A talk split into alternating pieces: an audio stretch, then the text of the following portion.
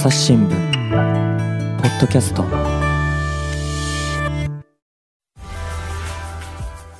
朝日新聞の神田大輔です、えー今回はですねロンドンにいます東田博樹記者とつないでお話を聞いていきます。東田さんよろしくお願いします。よろしくお願いします。はい。で東田さん今回はですね東田さんの書いた記事なんですけれどもまあ、あるね、はいえーと女性の陸上選手の話で、えー金メダルのね忘れられたあー歴史というか思い出こんな話を聞いていこうということなんですが、えー、とまずこの主人公になる方が、えーワイオミア・タイヤスさんとおっしゃるんですね。はい、そうですね。はい。えーでまずこのタイヤスさんがどんな人かっていうところを聞いていこうと思うんですが、はい、はい。そうですね。あの、えっ、とア、アメリカの陸上選手なんですけれども、うんあの、黒人の方で、えー1945年に生まれた人ですね。あの、うん当時はアメリカは、えー人種隔離政策とかがあったので、まあちょっとその黒人に対しての、まあ、差別がすごくあった時代で、まあそその中を生きてこられたという感じです。うん1945年生まれっていうことは、もうまさに戦後直後に生まれたっていうことで、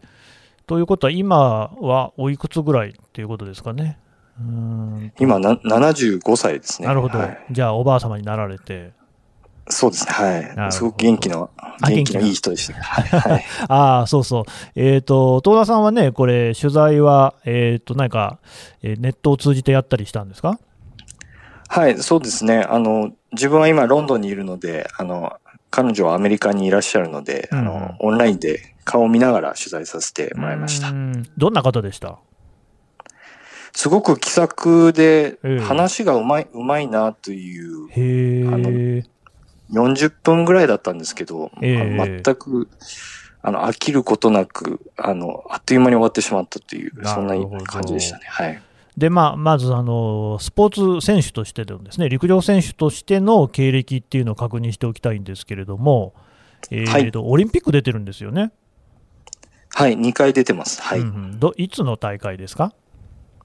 あの、前の東京五輪ですね。1964年の東京五輪と、うん。えーその次の1968年のメキシコ五輪に出場されてます。うんうん、競技は何ですか？陸上の短距離なので、女子100メートルと、うんあとは400メートルリレーにうんも、あの、2大会連続で出場してます。うんうんで、成績としては？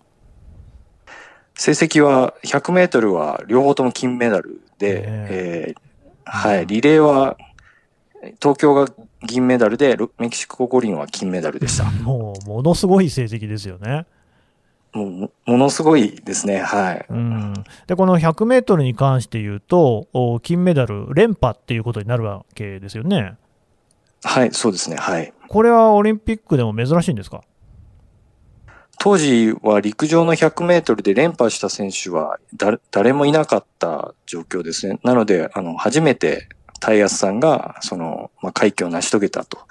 いうことです。歴史的な記録でした。はい。史上初の連覇ってことですね。そうですね。はい。うん、でも100メートルの連覇っていうことでいうと、やっぱり男性の選手が思い出されて、例えばカール・ルイスさんであったりね、あとウサイン・ボルトさんみたいな、そういうのがありましたけれども、それよりもはい前ってことになるんですね。そうですね。あの、カール・ルイスさんは1988年のソウル五輪うんで達成してますので、うんなので、まあ、もう20年以上前ということですね。だいぶ前。はい。いや、でもさすがに私もそのソウル五輪は見てたんですけど、その東京五輪の時には生まれてませんし、まあ、メキシコもそうなんですよ。だから当時、やっぱりこう、すごいってことで騒がれたってことなんですかね？それがですね、あの、まあ全く騒がれなかったと。うんあの、話題に、話題にすらならなかったというお話でした。うん、なぜでしょまあ、あの、彼女曰く、あの、達成したのは女性だから、そして、まあ、黒人だからっていう、うんその理由が強いと言ってましたね。はい。まあ、そこが多分ポイントなんでしょうね。やっぱり当時当時はその男女で、やっぱり全然その辺のこう位置が違ってたんですかね？もう、あの、注目度の差は、まもう、はっきりあったそうで、はい。うんで、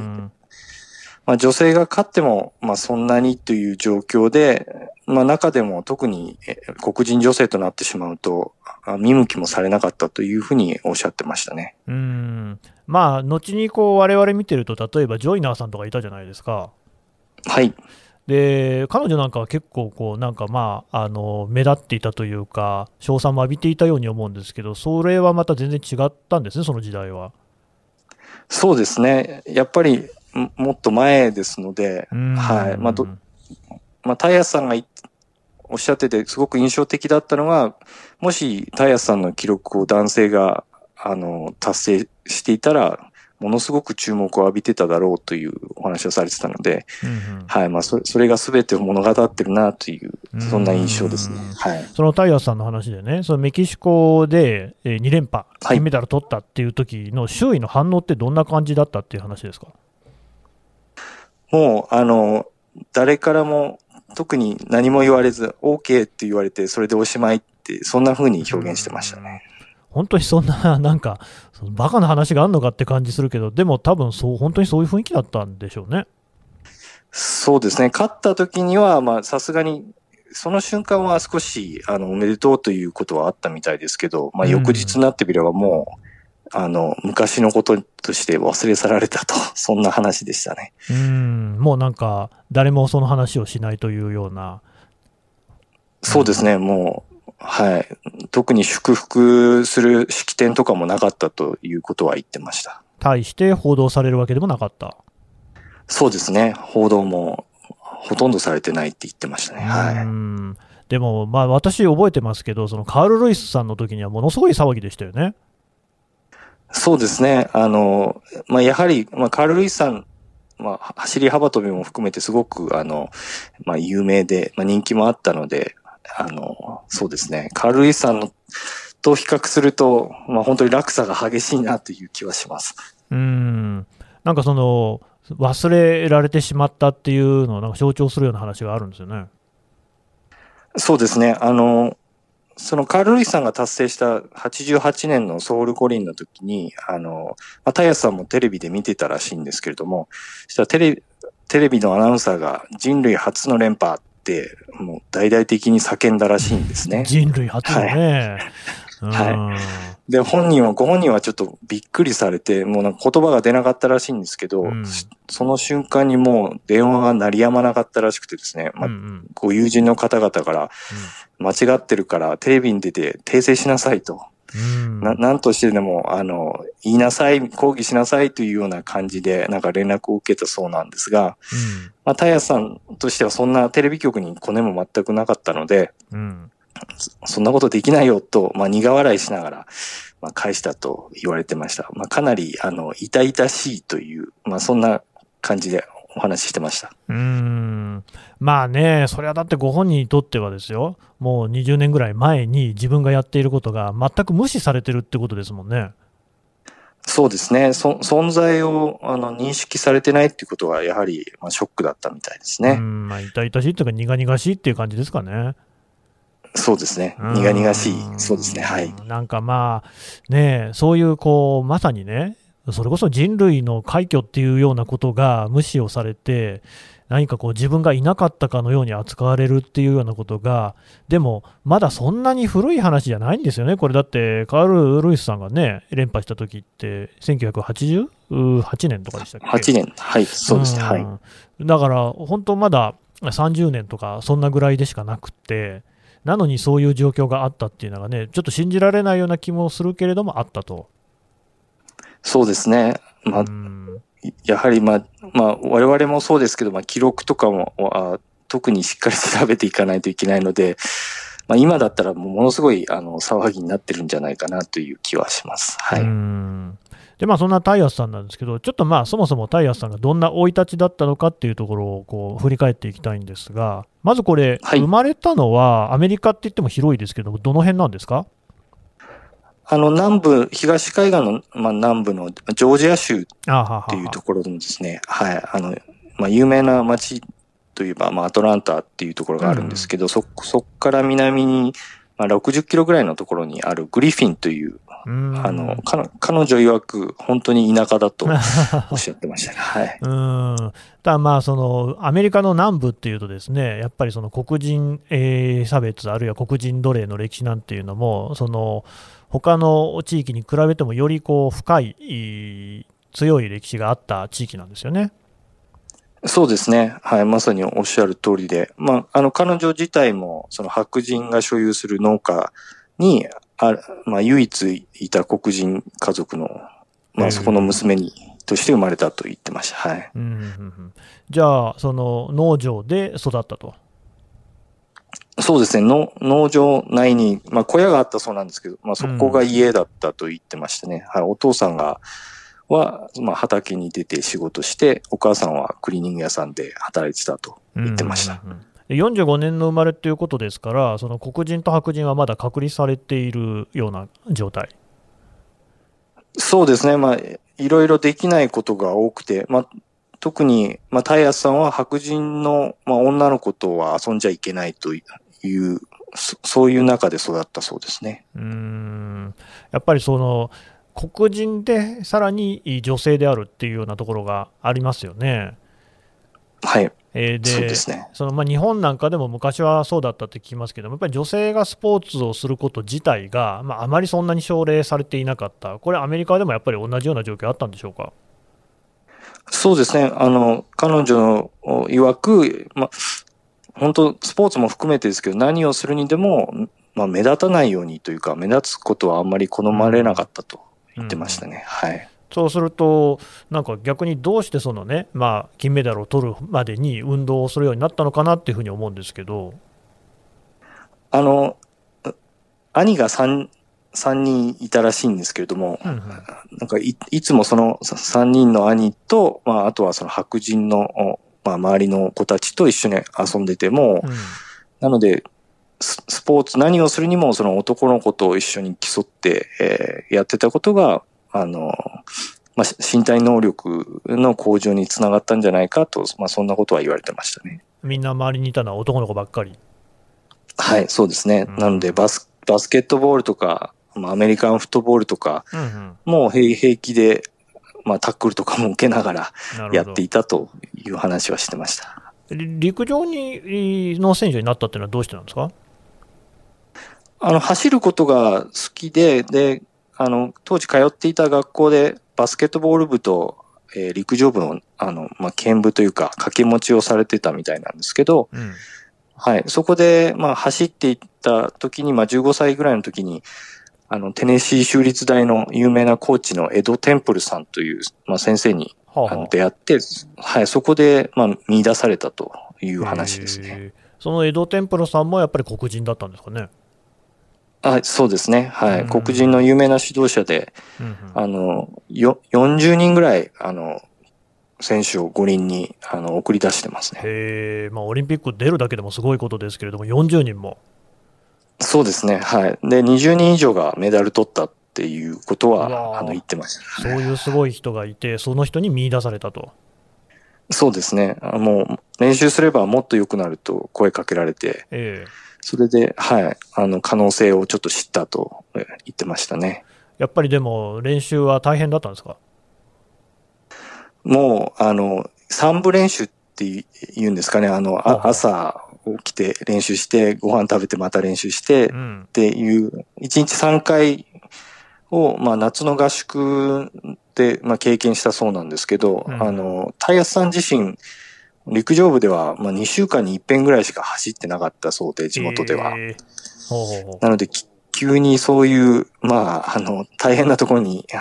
行って、もう毎日泣いてたと言ってましたね。うん、そうか、また泣くぐらい大変なね、きつい練習だったんですね。そうですね、もう帰りたいと母親に、あの、まあ、電話で、あの、泣いて頼んでたそうなんですけど、まあ、お母さんからは、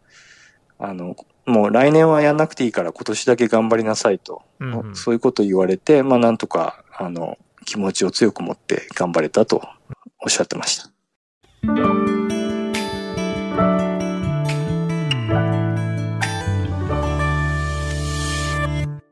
朝日新聞の。質問ドラえもん。我が家の朝は質問から始まる。2012年に太陽圏を出た探査機ボイジャー1号が宇宙人に向けて載せているものは何？身の回りのことから広い世界のことまで。いろんな質問が毎朝新聞の一面に載って君のもとへやってくる。ママ知ってる？なんだろうね。さあめくって探して答えを発見。あった！レコードか！いろんな国の挨拶が入ってるのか！毎朝のワクワクが未来を開く。朝日新聞だからまあその先生と出会ったのが15歳の頃だっていうことですが、えー、と東京オリンピックでね、最初の金メダルを取りますけれども、この時はいくつぐらいってことになるんですかね？この時は19歳ですね。19歳、19歳って結構若いですよね。はい、そうですよね。かなり、今だったらそうですね。今でもかなり若い方だと思います。うん本人としてはでもやっぱり東京オリンピックで優勝してやるぞっていう気持ちだったんですかね？いや、なんあの、どちらかというと、次のメキシコ大会が、あなたの、うん、えー、一番狙うべき大会だと、そのテンプル先生から言われていたそうで、うん、はい、その、まあ練、練習といったらあれですけど、64年はむしろ、あの、現場、現場慣れ経験してこいというふうにして送り出されたと。はい。うん、離れをするってことでね。うん、はい。そしたらもう、いきなり優勝しちゃったと。そうですね、本人も、あの、まさか勝てるとはと、びっくりしたと言ってました。で、あの、さらに4年後のメキシコ五輪も出るわけですが、もうこの時はじゃあ、絶対本命って感じだったんですか？ご本人の中ではもう、あの、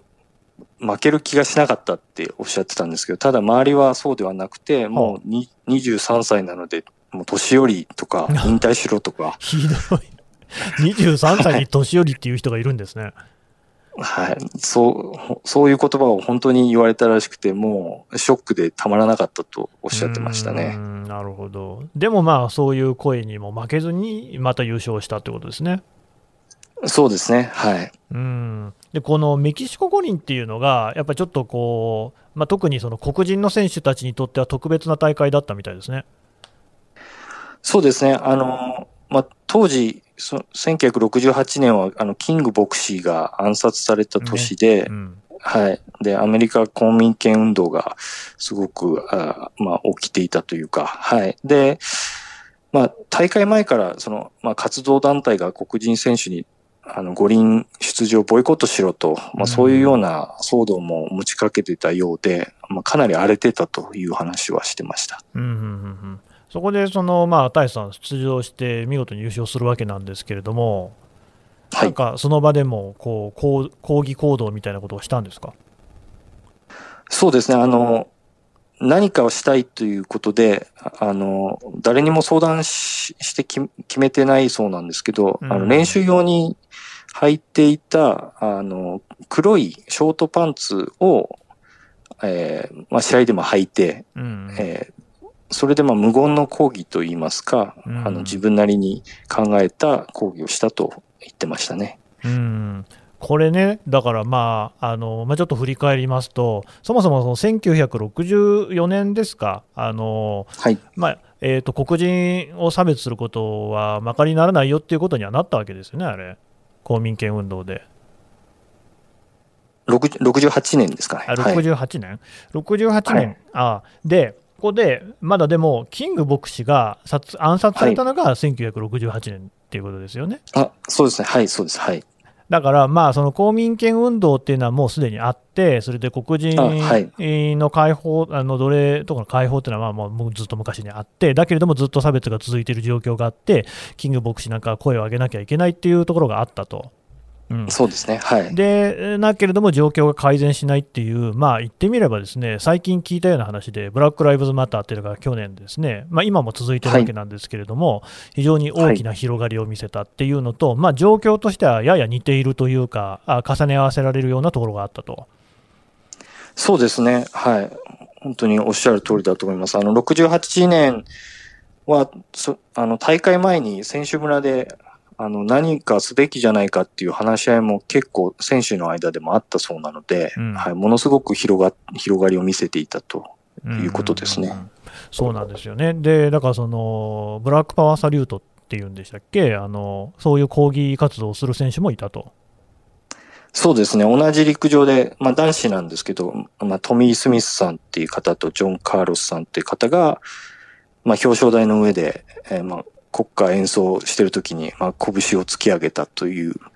まあ抗議の意を示したその、まあ一連の行動が、まあ50年経っても、まあ、今でも語り継がれてますね。うん。で、それがもうその単に拳突き上げるだけじゃなくて、その黒い手袋をしていたと。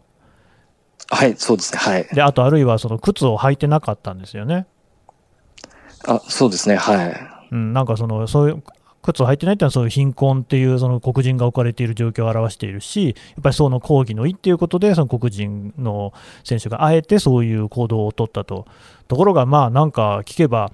これがまたアメリカに帰ったらひどい批判を浴びたりだとか、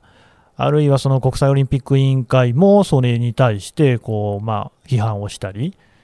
えー、報道なんかでもですね結構こう、その2人の選手の行動というのが批判をされて、それこそもう抗議の手紙であるのとか、そういうものが殺到したりとか、その2人の選手、黒人選手は、まあ、散々な目に遭わされたと、そういう歴史があったということですよね。そうですね。あの、まあ、その行動を取ったすぐ後に、まあ、やっぱ問題になりまして、まあ、選手村などから追放されまして、うん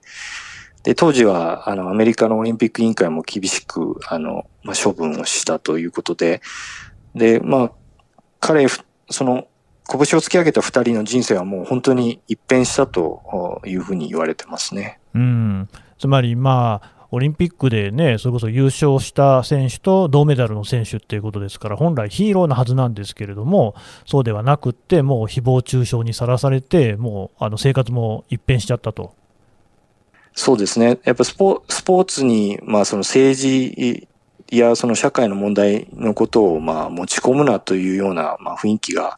あって、まあそういうことになったと聞いてます。うん。まあ、あと、やっぱりその黒人に対する差別感情っていうのが、まあ、今も残っているわけですけれども、さらに当時っていうのはもっと強いものがあって、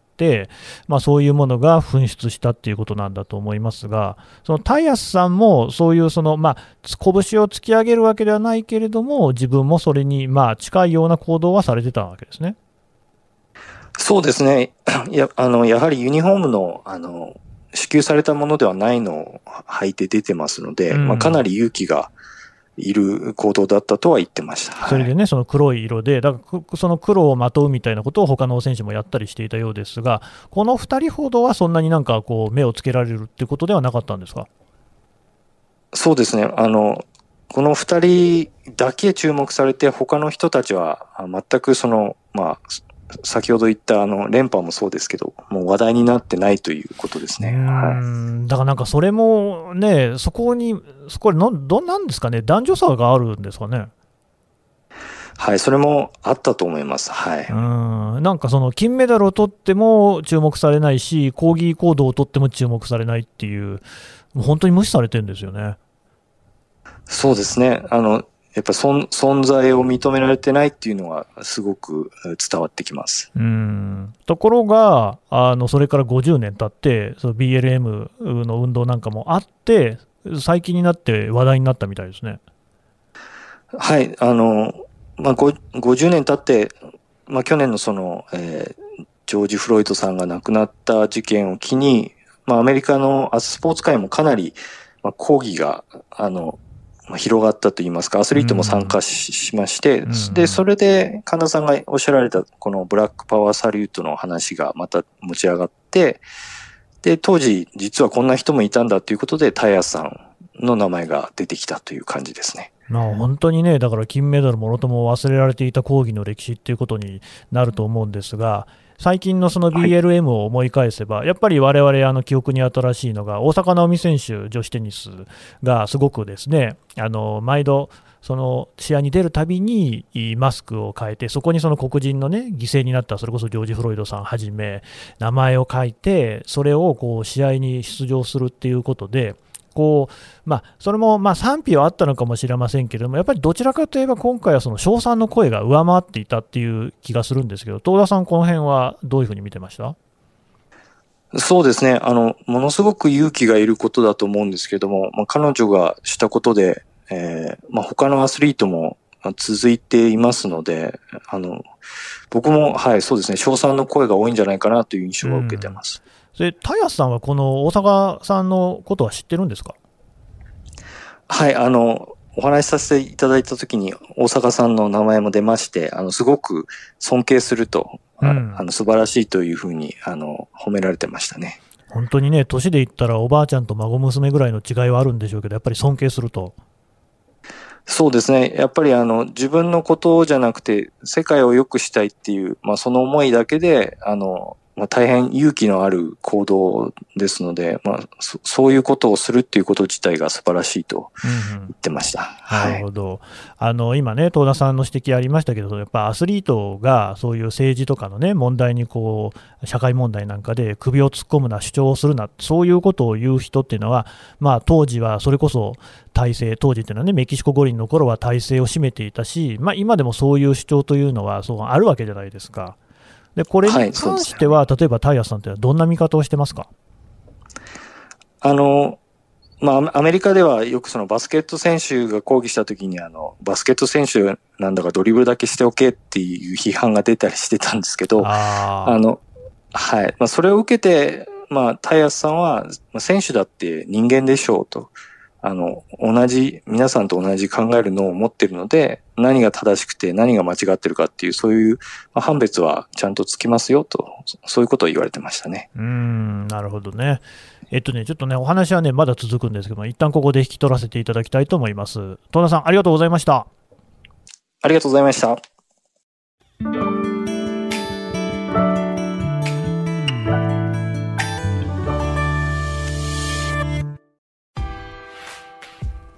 はい、というわけで、ロンドンから東田さんのお話を聞いてきました。いやー、この、実は私も本当にあの恥ずかしながら、タイヤさんのことは全然知りませんで、まあ、東田さんが書いた記事を朝日新聞デジタルで読みましてですね、えー、やこんな話があるのかっていうふうに驚いたんですよね。あの記事はですね、タイトルが、歴史に埋もれた人類初記録、女だから賞賛も注目もなくっていうタイトルなので、ちょっとあのぜひ読んでいただきたいんですけれども、えー、タイヤさんに対する東田さんのね、詳細なインタビューが載ってます。もうね、いや、驚きますよね。金メダル、オリンピックで2連覇ですよ。こんなにこう、ね、記録、あるいは歴史に残っていないってことがあり得るのかと。で、さらに、まあ、こう、抗議の声を上げたことも、記録というかね、少なくとも我々の知るほどにはなっていない、これはね、まあ、決してその、そなんていうんですか、歴史上の話じゃない、だってご存命ですからね、そういうことが、まあでも、BLM 見る限り、全然変わってないんですよね。やっぱりね、こう、どうしてもその黒人の問題っていうことでね、日本からちょっと遠い話だなんていうふうに我々思いがちかもしれないんですけれども、でも、やっぱこういう話っていうのがいつまで続くんだっていうふうに思いますよね。で、やっぱりもう一つ、そこに、さらに彼女が女性であるっていうところも加わってるんですよ。だって、黒人の男性選手たちは、これは悪いことですけれども、ものすごい非難に遭ってる。彼女は無視されてるんですよね。人間としての存在をそう認められていないっていう感じがしますよ。いやー、やっぱりそういうのを聞くとですね、まだまだこの世の中変えていかなきゃいけないこといっぱいあるんだなっていうところをこう実感するところですね。朝日新聞ポッドキャスト朝日新聞の神田大輔がお送りしました。それではまたお会いしましょう。この番組へのご意見、ご感想をメールで募集しています。ポッドキャストアット朝日ドットコム podcast アットマーク朝日ドットコムまでメールでお寄せくださいツイッターでも番組情報を随時紹介していますアットマーク朝日ポッドキャスト。朝日新聞ポッドキャストで検索してみてください。